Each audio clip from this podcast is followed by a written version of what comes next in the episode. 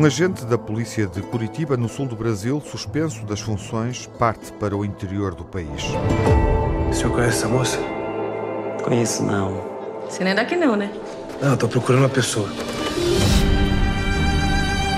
O senhor já viu essa moça aqui? Senhora, sou eu, Daniel. Eu atravessei o país inteiro pra te ver e eu não vou embora daqui até te encontrar.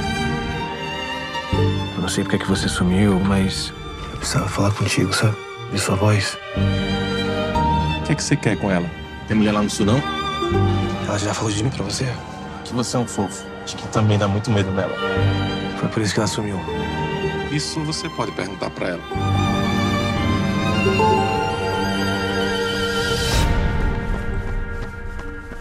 Este agente vai percorrer 2.500 quilómetros à procura de uma mulher com quem mantém um relacionamento virtual. Deserto particular de Ali Muritiba foi rodado antes do início da pandemia, mas só ficou concluído durante o confinamento em 2020.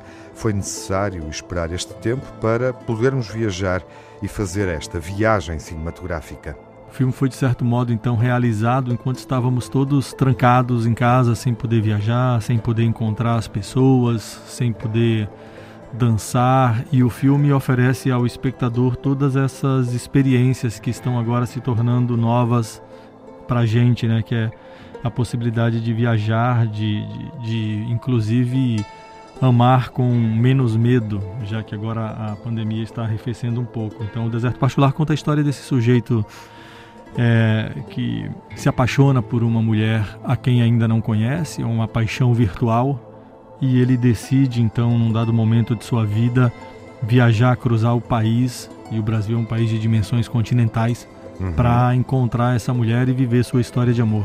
Deserto Particular é um filme sobre relações que questiona uma lógica de relacionamento heteronormativo que se pode tornar tóxico para as mulheres mas também para os homens. No caso de deserto particular, a chave para que essa desconstrução comece a acontecer é a chave do amor e do encontro, do afeto. E, e, ela se dá justamente no confronto à lógica heteronormativa. Então, nós temos um personagem que é um policial brasileiro, portanto, criado dentro da lógica muito conservadora e muito machista, é, sendo obrigado a, a, confrontar todas as suas crenças, porque acaba se enamorando de alguém que não segue a lógica heteronormativa. Então, é, é um filme de amor, é um filme romântico, é um filme brega, mas que trata dessas questões muito sérias e contemporâneas. É um drama de autodescoberta, um road movie nostálgico que foi indicado pelo Brasil ao Oscar de melhor filme internacional do ano passado e que recebeu um prémio na Jornada dos Autores, uma secção paralela do Festival de Veneza.